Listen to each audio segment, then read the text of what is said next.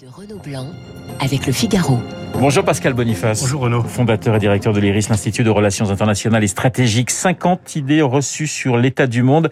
C'est chez Armand Collin. C'est l'édition 2022 que vous venez de, de, publier. Pascal Boniface, quelle image, quelle image retenez-vous de, du périple d'Emmanuel Macron à, à Moscou ou à Kiev?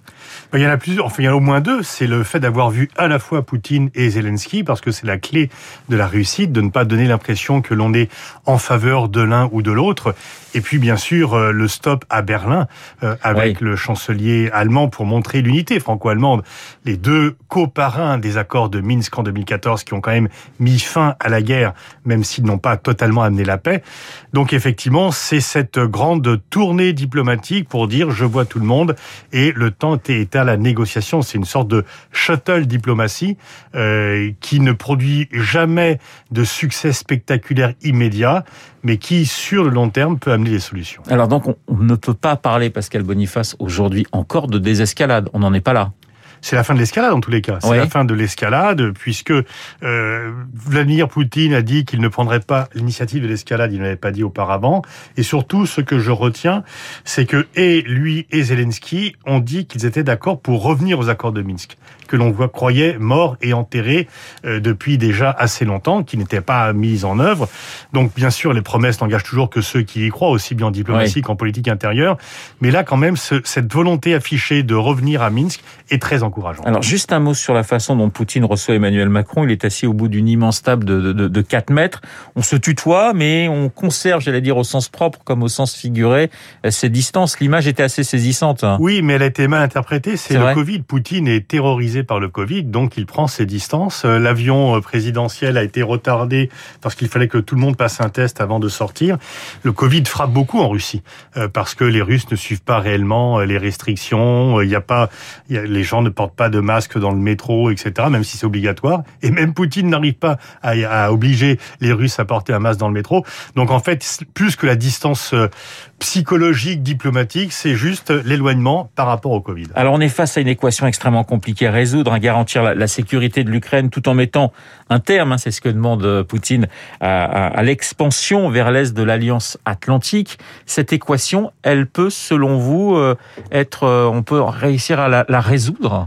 Bah oui, il suffit de, de, la volonté politique pour y parvenir. Est-ce que l'Ukraine doit venir dans l'OTAN? On lui a promis, mais il y a beaucoup de réticences dans, de la part de certains pays européens dès le départ.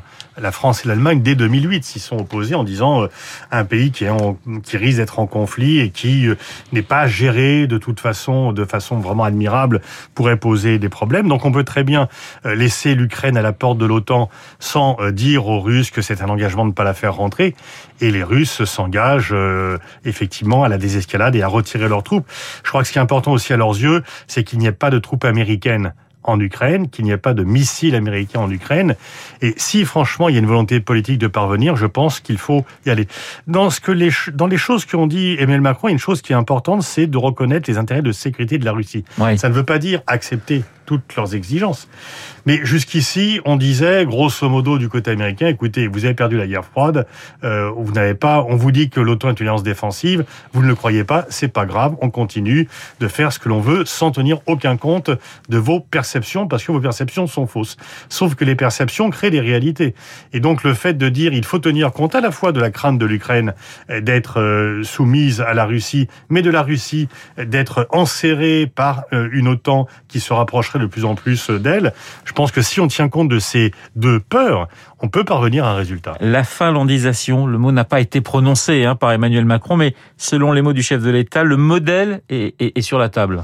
Alors, il faut peut-être rappeler aux auditeurs ce qu'était la finlandisation. C'est une période de la guerre froide où la Finlande avait un régime démocratique pareil aux Occidentaux, mais que sa diplomatie était orientée euh, vers plutôt vers l'Union soviétique. Et les Finlandais avaient accepté cela parce qu'il fallait mieux être finlandais que finalement tchécoslovaque ou polonais, euh, avec des libertés intérieures. Alors je pense que le terme est malheureux parce qu'il correspond à une époque qui est tout à fait dépassée, mais disons que le fait que l'Ukraine ne rejoigne pas l'OTAN, qu'elle reste un pays non aligné, il ferait plutôt parler de non-alignement que de finlandisation, et que elle, du coup, étant non membre de l'OTAN, l'OTAN, elle ne soit pas perçue comme une menace potentielle par la Russie et qu'elle puisse suivre euh, son chemin.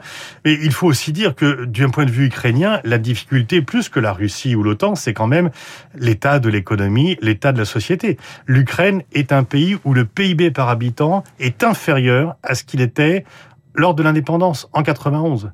Donc il y a aussi des problèmes de gestion interne de l'Ukraine du fait du poids des oligarques qui n'ont pas été remis au pas, c'est le moins que l'on puisse dire, puisque les dirigeants successifs, quels qu'ils soient, qu'ils soient pro-russes d'ailleurs ou pro-occidentaux, les dirigeants successifs étaient aux mains des oligarques. Quand Macron évoque une nouvelle architecture de la sécurité, c'est une façon de dire qu'il faudra pour les Ukrainiens et pour les Occidentaux faire des concessions? Bah, c'est faire des concessions. C'est est-ce que entendre les Russes, les écouter, euh, voir ce qu'ils ont à dire sur leur perception de la sécurité, est-ce que c'est une concession? Pour certains, oui, parce que vous avez des gens en France ou dans le monde occidental qui disent les Russes n'ont pas, c'est un pays agressif, c'est un pays autoritaire, Poutine est brutal, on n'a pas à l'écouter, et si on le voit, on lui donne une prime. Rappelez-vous que certains Européens ont refusé la proposition franco-allemande de faire un sommet Union européenne-Russie parce que cela aurait été un cadeau donné à Poutine. Du coup, il a directement Biden. Donc, euh, ce sont les Européens. Donc, il y a une conception comme ça qu'il faut rien céder à la Russie. En diplomatie, euh, les négociations, c'est quand même écouter l'un et l'autre et parvenir à un point commun où les intérêts des uns et des autres sont respectés et pris en compte. Pascal Boniface, il y a eu également, et vous le disiez, dans la foulée de Moscou et de Kiev-Berlin, avec Olaf Scholz, Emmanuel Macron et Andrzej Duda, Allemagne, France, Pologne, pour éviter la guerre. C'est vrai que c'est une image aussi assez forte parce que un président français, un chancelier allemand et, et un, un, président polonais côte à côte, c'est pas si, euh, c'est pas si, euh, enfin c'est assez rare finalement. Oui, tout à fait, parce que ce qu'on appelle le triangle de Weimar qui réunit ces trois pays était finalement en sommeil, notamment depuis l'arrivée au pouvoir d'un président d'un parti populiste et qui, depuis la mort de l'ancien président, a pris un, un, tournant, a repris un tournant anti-russe très très fort. Et on sait que ces trois pays n'ont pas la même attitude par rapport à la Russie et donc par rapport aux États-Unis. C'est pas la même histoire non plus. C'est pas la même histoire, effectivement, quand on est polonais. Mais justement, l'histoire de la France et de l'Allemagne montre que l'histoire peut être dépassée. Et que l'hostilité euh, compréhensible d'un point de vue historique entre la Pologne et la Russie n'est pas éternelle. Euh, nous avons décidé entre Français et Allemands de jeter la rancune à la rivière et d'être dans une alliance alors que nous étions des ennemis dits héréditaires. Nous ne sommes maintenant plus des ennemis héréditaires. Et il y avait, euh, avant la, la, mort du président polonais dans un accident d'avion, un rapprochement entre la Pologne et la Russie qui commençait à arriver. Et donc, euh, une fois encore, ces pays ne sont pas voués. Alors, il faut bien sûr euh, que Poutine emploie un langage moins brutal, euh, qu'il prenne en compte la perception de ces autres pays. Mais les Polonais et les Russes ne sont pas destinés à avoir peur l'un de l'autre pour l'éternité. Tout de même, il y a ces soldats français qui s'entraînent hein, en, en Estonie actuellement. Ça signifie que tous les scénarios sont encore possibles oui, c'est surtout la France, euh, en fait, paye, euh, disons, euh, c'est la contrepartie de la volonté française de négocier avec Moscou. On dit on négocie avec Moscou, mais en même temps on est sérieux sur le plan militaire. On envoie les soldats en Estonie, on envoie les soldats en Roumanie. Donc on n'est pas dans l'apaisement, on n'est pas dans le fait de céder tout à Poutine. Donc c'est un peu le côté détente et fermeté en même temps qui peut, qui montrant que le fait de négocier avec la Russie n'est pas un abandon de la solidarité occidentale. Il y a une question aussi de, de politique intérieure avec ce voyage d'Emmanuel Macron à Moscou et en Ukraine, parce qu'on sait bien et on voit bien parmi les candidats qu'on ne pense pas la même chose de, Vladimir Poutine. Les, politiciens français sont assez divisés sur euh, l'image et ce qu'ils pensent du, maître du Kremlin. Oui, il y, a, plus de consensus euh, français sur la politique étrangère dont on parlait dans les années 80. C'est dépassé. Parfois, d'ailleurs, les lignes de clivage passent à l'intérieur des partis. Mais effectivement, vous euh, avez notamment à l'extrême droite des gens qui sont qualifiés de pro-russes, en tous les cas qui prennent en compte le discours russe. Vous avez aussi euh, Mélenchon qui estime qu'il ne faut pas euh, suivre la voie américaine et juger Moscou dans les yeux des Américains. C'est ce qu'il reproche à certains. Et puis vous avez Emmanuel Macron qui est un peu au milieu et d'autres qui ont une position plus dure. Mais finalement, Valérie Pécresse, elle aussi, est d'accord avec pour un dialogue avec la Russie. Elle l'a encore dit récemment. Alors rien ne se passera avant la, fin des, des JO. C'est ce que disent beaucoup de, de géopolitologues. Est-ce que vous partagez, Pascal Boniface, ce sentiment? Et ensuite on va revenir à ce rapprochement, si je puis dire, entre Russes et, Chinois. La guerre entre la Russie et la Géorgie a éclaté le 8 août 2008, le jour de l'ouverture des Jeux de Pékin euh, à l'été. Bon, c'est vrai que c'est bien de le rappeler parce que on, oublie que c'est la Géorgie qui a pris l'initiative malheureuse de ce conflit et que la Russie a mis en réagi.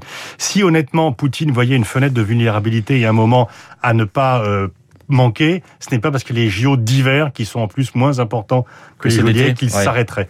Mais je ne crois pas qu'il ait intérêt à la guerre, tout simplement. C'est vrai qu'il euh, y a cette image hein, de Poutine au moment de, de l'ouverture des Jeux Olympiques, fermant les yeux au passage de la délégation ukrainienne, et puis on marche des compétitions.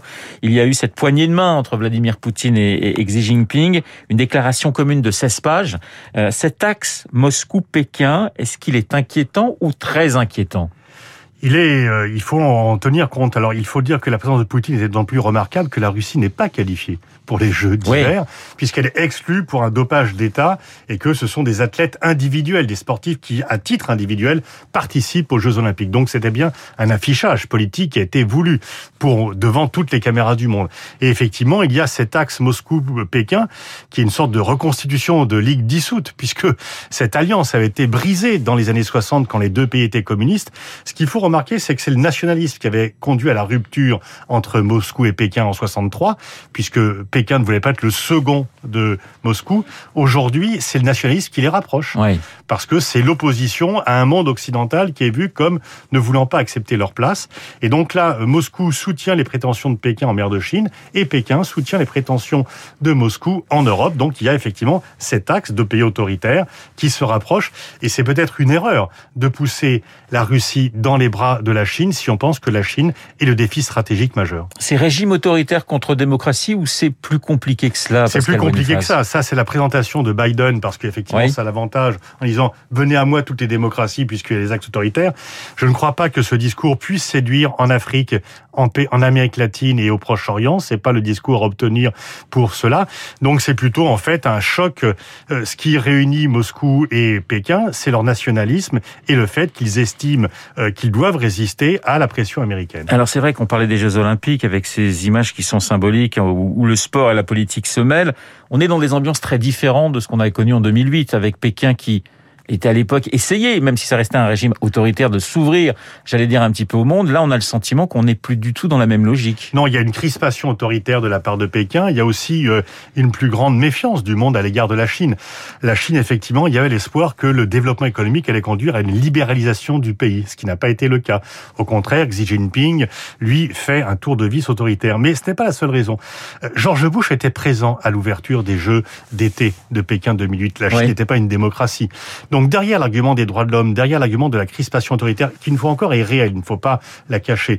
Mais la vraie crainte des États-Unis, c'est d'être dépassés par la Chine. Ce qui n'était pas leur peur en 2008. Ils ont aujourd'hui peur d'être rattrapés par la Chine, alors qu'en 2008, ils pensaient qu'ils allaient apprivoiser la Chine.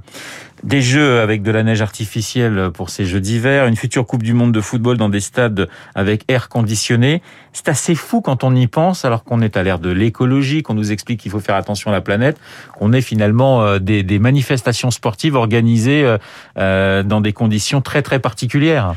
Oui, alors je ne suis pas sûr que ces grandes compétitions sportives mondialisées soient la principale cause du réchauffement climatique. Il faudrait voir l'impact réel par rapport à d'autres. Et il y a des signataires euh, qui protestent contre les Jeux Olympiques, mais qui prennent des jets privés euh, et qui contribuent aussi à la pollution.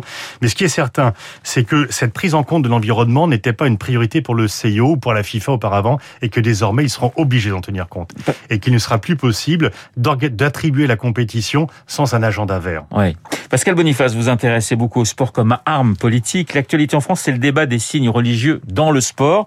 C'est une nouvelle façon de mélanger euh, politique et, et, religion, ce qui se passe en ce moment. Les débats sont très houleux à, l'Assemblée et au Sénat. Les débats sont très houleux et disons que là, la, France est un peu isolée parce que la FIFA accepte cela. Il y a deux visions, disons que c'est un agent caché pour euh, être à la pointe avancée de l'islamisme. L'autre qui est de dire, euh, si on ne permet pas aux jeunes femmes de jouer avec un foulard, elles resteront à la maison et finalement, ce n'est pas cela qui va conduire vers l'autonomie. Mais au niveau, la FIFA accepte le foulard foulard dans les compétitions. La France ne l'accepte pas. Nous sommes candidats pour organiser l'Euro féminin en 2025. Euh, Lorsqu'on a organisé la Coupe du Monde, on aurait dû accepter si des joueuses étrangères avaient voulu porter un foulard. Merci Pascal Boniface d'avoir été ce matin mon invité. 50 idées reçues sur l'état du monde. L'édition 2022 vient de sortir et c'est publié chez Armand Collin et c'est signé Pascal Boniface. Merci encore d'avoir été mon invité, le fondateur et directeur de l'IRIS, l'Institut de Relations Internationales et Stratégiques. Il est 8h30. Dans un instant, l'essentiel de l'actualité.